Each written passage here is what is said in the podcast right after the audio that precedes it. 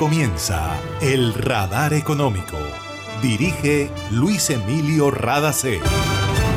Soy Mabel Rada y esta es la emisión 9894 del Radar Económico. Estos son los temas en la mira del radar. Escasez de contenedores vacíos en Colombia. No hay suficientes para embarcar café y azúcar desde el puerto de Buenaventura. Nuestro director Luis Emilio Rada conversó con Javier Díaz, presidente de Analdex, quien también se refirió a cómo está afectando la tasa de cambio al sector exportador. La importancia del gas natural para la transición energética, proyectos millonarios para los próximos cuatro años y lo que hay que hacer en materia de normatividad para atraer inversión son algunos de los temas tratados en el evento Caribe y Offshore que empezó en Barranquilla. También le contaremos lo que está haciendo Ecopetrol para cuidar el planeta y la importancia del gas natural para cerrar brechas sociales. Generación de empleo y aumento de la dinámica productiva, frentes de trabajo del gobierno colombiano para apoyar fortalecimiento de la micro, pequeña y mediana industria en el país.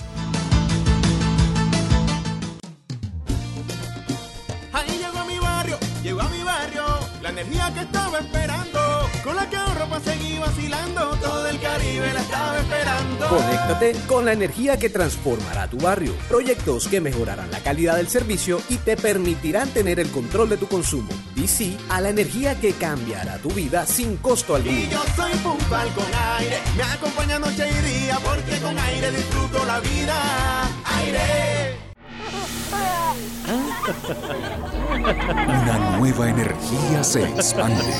Una energía que genera progreso y comodidad para la costa atlántica y el país. Somos la generadora y comercializadora de energía del Caribe, GESELCA.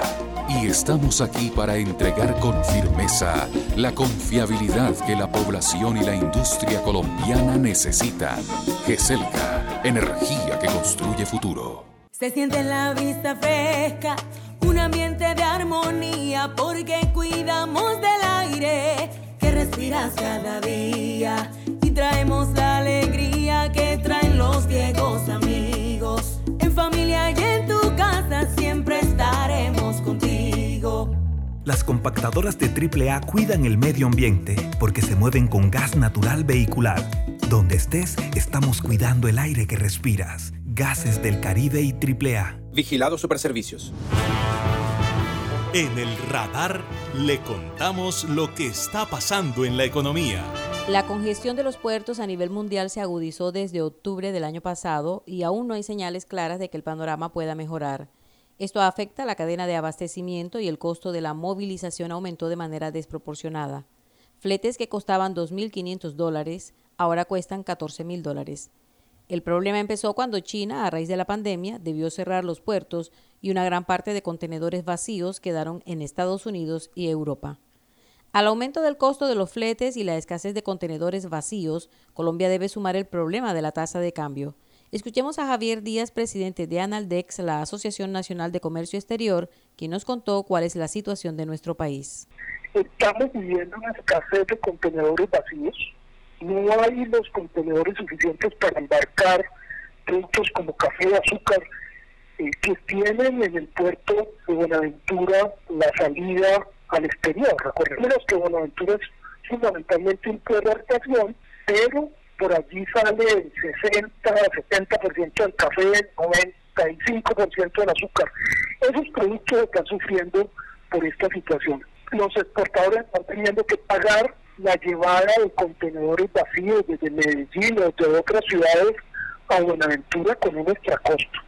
Una situación difícil porque es una situación mundial en la medida en que China ha cerrado o restringido algunos puertos, esto nuevamente se ha agudizado y muy seguramente le va a pegar al comercio mundial, muy seguramente vamos a ver una reducción en ese comercio por una disminución de las importaciones, porque las importaciones del producto importado se hace ahora mucho más costoso. Y en el caso colombiano este es el flete, sino también el precio del dólar que le pega al costo de esas importaciones. Era Javier Díaz, presidente de Analdex.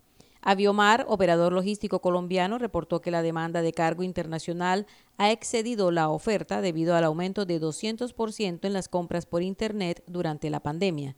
Al tiempo, esto ha provocado el aumento de precios en plataformas virtuales que venden al por menor como AliExpress y Amazon, que también han tenido dificultades para cumplir con los tiempos de entrega a sus clientes. Como parte de la agenda cumplida en Corea, Colombia promocionó sus productos agropecuarios y el turismo.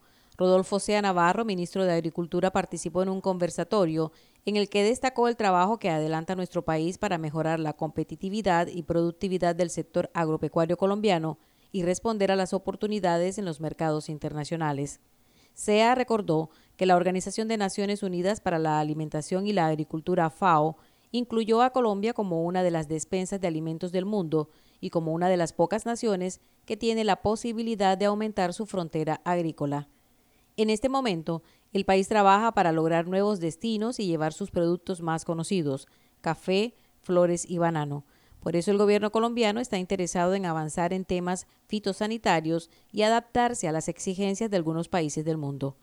En este momento el país cuenta con 51 admisiones en 23 países para mostrar toda la oferta agroexportadora. Corea, por ejemplo, ya recibió los primeros cargamentos de aguacate Hass. Generación de empleo, crecimiento económico y aumento de la dinámica productiva son los tres frentes en los que trabaja el Ministerio de Comercio de Colombia para impulsar la micro, pequeña y mediana industria del país. Así lo expuso Aurelio Mejía, viceministro encargado de Desarrollo Empresarial, durante el Congreso Nacional de la Asociación de MIPIMES, ACOPI. Como estrategia transversal del apoyo a las MIPIMES, el Gobierno Nacional se ha enfocado en facilitar acceso a recursos de financiación y la meta es llegar a 79.2 billones de pesos en créditos, garantías y líneas de redescuento para 2022. Mejía destacó que hasta el momento 700.000 empresas han recibido el apoyo por parte de Bancoldes y el Fondo Nacional de Garantías desde 2018 hasta agosto de este año. Desde que inició la emergencia por la pandemia, Bancoldes creó líneas de financiamiento que se manejaron en coordinación con los entes territoriales, dijo el viceministro de Desarrollo. Hace más de 40 años, la región caribe colombiana nos vio nacer Hoy continuamos trabajando con pasión, compromiso y visión de largo plazo para seguir impulsando el desarrollo de energías más limpias y más sostenibles para beneficio de esta región y todo el país. Porque creemos que cuidando de nuestro entorno y a las personas podemos contribuir a un mejor mañana. Promigas, energía que impulsa bienestar. Para acceder a los servicios de Gases del Caribe, realizar consultas o reportar escapes y emergencias, marca la línea gratuita 164 desde cualquier teléfono fijo o celular y recibe la mejor atención de nuestro personal calificado de manera oportuna y eficaz. Línea 164, disponible 24 horas los 365 días del año. También puedes marcar a la línea gratuita nacional 915 334 Tu línea amiga 164 de Gases del Caribe. Todo por tu bienestar. Vigilado Superintendencia de Servicios Públicos. En el radar le contamos lo que está pasando en la economía. La región caribe colombiana ha sido pionera en producción, transporte, distribución y comercialización de gas natural, destacó Andrés Sarmiento, presidente encargado de Naturgas, durante su participación en Caribe y Offshore, el evento que se realiza en Barranquilla para analizar el mercado energético colombiano. Naturgas tiene identificados 127 proyectos en transporte, distribución y producción de gas natural en Colombia que requieren de una inversión de más de 3 mil millones de dólares en los próximos cuatro años. ¿Por qué son importantes estas oportunidades de inversión? Escuchemos a Andrés Sarmiento, presidente de Naturgas. Las oportunidades de inversión que vemos, eh, no solamente en la región Caribe, pero principalmente en la región Caribe, son muy grandes y estas nos van a permitir reactivar la economía, que creo que tenemos que seguir hablando no solo de la reactivación costa afuera, pero de cómo como sector vamos a apoyar la reactivación de la economía colombiana, la generación de empleos y la inversión. Uno de los temas que más preocupa a las empresas del sector es el cierre de vacíos normativos para reducir incertidumbre y ofrecer seguridad jurídica a los inversionistas. Y sobre el tema también habló el presidente de Naturgas. Para comercializar el gas del offshore vamos a necesitar algunos temas regulatorios. Yo a mí se me viene a la cabeza dos que hemos venido trabajando y que son muy importantes para poder traer esas moléculas del offshore al, al mercado y es uno, comercialización conjunta cómo hacemos más flexible la comercialización conjunta del gas natural para que las empresas que están tomando riesgos, que están desarrollando eh, los recursos costa afuera, puedan comercializar de manera flexible eh, las compañías conjuntamente este gas. Y el otro es la comercialización directa. Y afortunadamente ya vemos algunas señales. Hace poco salió un documento de la, de la Comisión de Regulación, creo que el, el, la CREC 049 de 2021, que publica y que ya incorpora algunos de los aspectos que se están revisando en comercialización directa para que en lugar de tres años podemos hablar de un periodo más largo de tiempo, ojalá cinco, pero ojalá fueran muchos más de cinco, donde se pudiera comercializar el gas del offshore de manera directa, porque esto va a permitir que se apalanquen las inversiones y que tengamos mayor flexibilidad para desarrollar el, el offshore. Era Andrés Sarmiento, presidente encargado de Naturgas. Colombia tiene una de las matrices energéticas más limpias del planeta y desde el punto de vista de seguridad energética el gas natural cobra gran relevancia. Por eso Ecopetrol tiene un plan de inversión robusto en proyectos de gas, dijo Alberto Consuegra, vicepresidente ejecutivo operativo de la compañía. Van a invertir 1.300 millones de pesos en proyectos de gas y aunque el potencial de producción es importante, Ecopetrol tiene propósitos claros en cuanto a estrategias de impacto social y en las que ayuden a frenar el cambio climático. Aquí está Alberto Consuegra, vicepresidente de Ecopetrol, hablando sobre el tema. Cuando miramos los frentes de descarbonización y sostenibilidad, ahí hay trabajo por hacer. Desde el punto de vista de medio ambiente, estamos en línea con reducir a cero las quemas rutinarias en nuestras operaciones y estamos trabajando en la reducción de emisiones fugitivas y de venteos. En los últimos tres años hemos reducido 23 millones de pies cúbicos diarios eh, las quemas. Esto nos lleva a que hacia el año 2030 seguramente lograremos esa meta de no tener quemas rutinarias o reducirlas al mínimo. Por otro lado, la importancia del gas, que es un servicio esencial para toda la comunidad, para toda la población colombiana, es fundamental para el cierre de brechas en, en la reducción de la desigualdad social. Todavía tenemos 1.700.000 colombianos que no tienen gas y que seguramente utilizan leña como fuente para abastecerse de sus productos y de sus necesidades básicas. Hemos adquirido el compromiso de conectar alrededor de unos 18 mil nuevos usuarios entre el año 2019 y el 2024. Particularmente en Barranquilla estamos adelantando la firma de un convenio con una alianza estratégica con la alcaldía y otra empresa del grupo empresarial Ecopetrol, Gases del Caribe, para llevar gas natural a más de 14 mil familias. Alberto Consuegra, vicepresidente operativo de Ecopetrol, dijo que hay grandes prospectos sobre el potencial de gas en el país y destacó que están enfocados en zonas como Piedemonte Llanero, Arauca, Boyacá y norte de Santander. Con relación a yacimientos no convencionales, tienen la mira puesta en el Magdalena Medio, Cesar y La Guajira.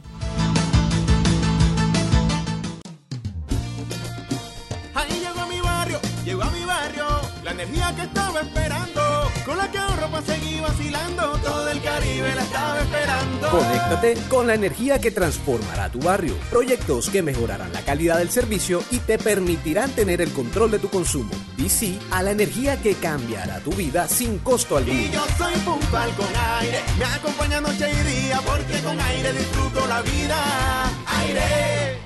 Imagina la historia que estaríamos contando si en este aislamiento las centrales de generación de energía se hubieran detenido? ¿Qué sería de nosotros ante la oscuridad y la desconexión? ¿Has agradecido tener funcionando todo lo que necesitas para estar cómodo en tu casa?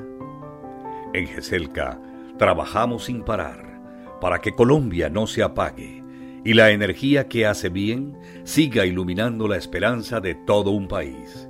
Estamos contigo. GESELCA, energía que hace bien. Está escuchando el radar económico. Con el fin de garantizar la operatividad del canal de acceso a la zona portuaria de Barranquilla, llegó una nueva draga a la capital del Atlántico. Se trata de la Bartolomeu Díaz, que trabajó en el canal de acceso entre los meses de febrero y junio de este año. En ese entonces removió más de un millón de metros cúbicos de sedimento. Aquí está Pedro Pablo Jurado, director de Cor Magdalena. Mientras se legalizan los procesos de importación y de visado de todo el personal de esta draga Bartolomeu Díaz, que debe concluir el día de mañana, Continuaremos las labores de dragado de manera inmediata con la draga Tacola. En conjunto con DIMAR se han identificado las áreas prioritarias a intervenir en bocas de ceniza. Desde ayer, la draga Tacola ha trabajado de manera ininterrumpida y con resultados positivos que van a permitir de manera inmediata el reintegro de toda la carga que está esperando por ingresar a los puertos. Escucharon a Pedro Pablo Jurado, director de Cor Magdalena. La Federación Nacional de Comerciantes, FENALCO, anunció que más de 250 empresas firmarán un pacto por la legalidad y recibirán un reconocimiento que las acredita como comercios seguros y responsables con el país. Así se dio inicio al programa Zonas de Comercio Legal que lideran la Policía Fiscal y Aduanera, la Federación Nacional de Departamentos, el Gremio de los Comerciantes y empresas del sector de licores y cigarrillos. Jaime Cabal, presidente nacional de FENALCO, se refiere a la iniciativa. Es un esfuerzo importante que ojalá se sumen muchas empresas para poder comprometernos con los consumidores del país a vender de manera legal estos importantes productos, fuente de ingresos especialmente para las tiendas, para los supermercados y para muchas otras compañías. Creemos que este paso que estamos dando es un compromiso que asumimos con la opinión pública del país, con los consumidores y especialmente con los propios empresarios que se han sumado de manera voluntaria, capacitando a sus empleados para que de esta manera podamos cumplir el pacto. Las empresas que aceptaron el compromiso están ubicadas en Barranquilla, Bogotá, Bucaramanga, Cali, Cartagena, Montería, Santa Marta y Valledupar. Recibieron capacitación presencial y virtual en formalización empresarial, contabilidad, finanzas, mercadeo, reconocimiento de marca, servicio al cliente, seguridad y convivencia. Y esto ha sido todo por hoy en el Radar Económico. Gracias por su sintonía.